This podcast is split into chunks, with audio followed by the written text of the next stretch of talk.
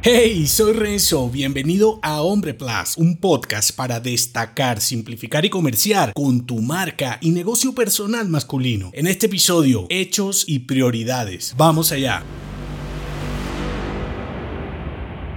En lugar de preguntarte cómo lo haces, sería más útil reevaluar qué haces y por qué lo haces. A estas alturas te debes haber preguntado mil veces cómo reorganizar tu calendario o lo que sea que uses para administrar tu tiempo. Y es que con tantas tareas pendientes, sueños inconclusos y proyectos a medias, pareciera que nunca conseguirás lo que te propones y menos aún tendrás más tiempo disponible para compartir con los tuyos. Es fácil cuestionarte lo que haces y lo que dejas de hacer que quizá necesites una mejor herramienta para rendir mejor, tal vez un nuevo método de productividad. La cuestión es, ¿realmente lo que consideras una prioridad lo es? La realidad es que tus verdaderas prioridades se reflejan en tus hechos diarios. Dicho de otro modo, lo que te importa es lo que haces en tu día a día, no lo que sueñas y planeas. Lo que dejas de lado son deseos, aspiraciones, cosas que quisieras hacer, que te gustaría experimentar o resultados que obtener y no los logras porque no estás dispuesto al recorrido o a su costo mental y energético para conseguirlos. Por eso, te inventas pretextos para justificar que te falta tiempo, otro negocio, un mejor proyecto, más dinero o tal vez otra persona a tu lado. Recuerda este episodio, usa tu experiencia como una palanca, reprográmate y corta el ancla. Te lo dejo enlazado. Si quieres conseguir algo, no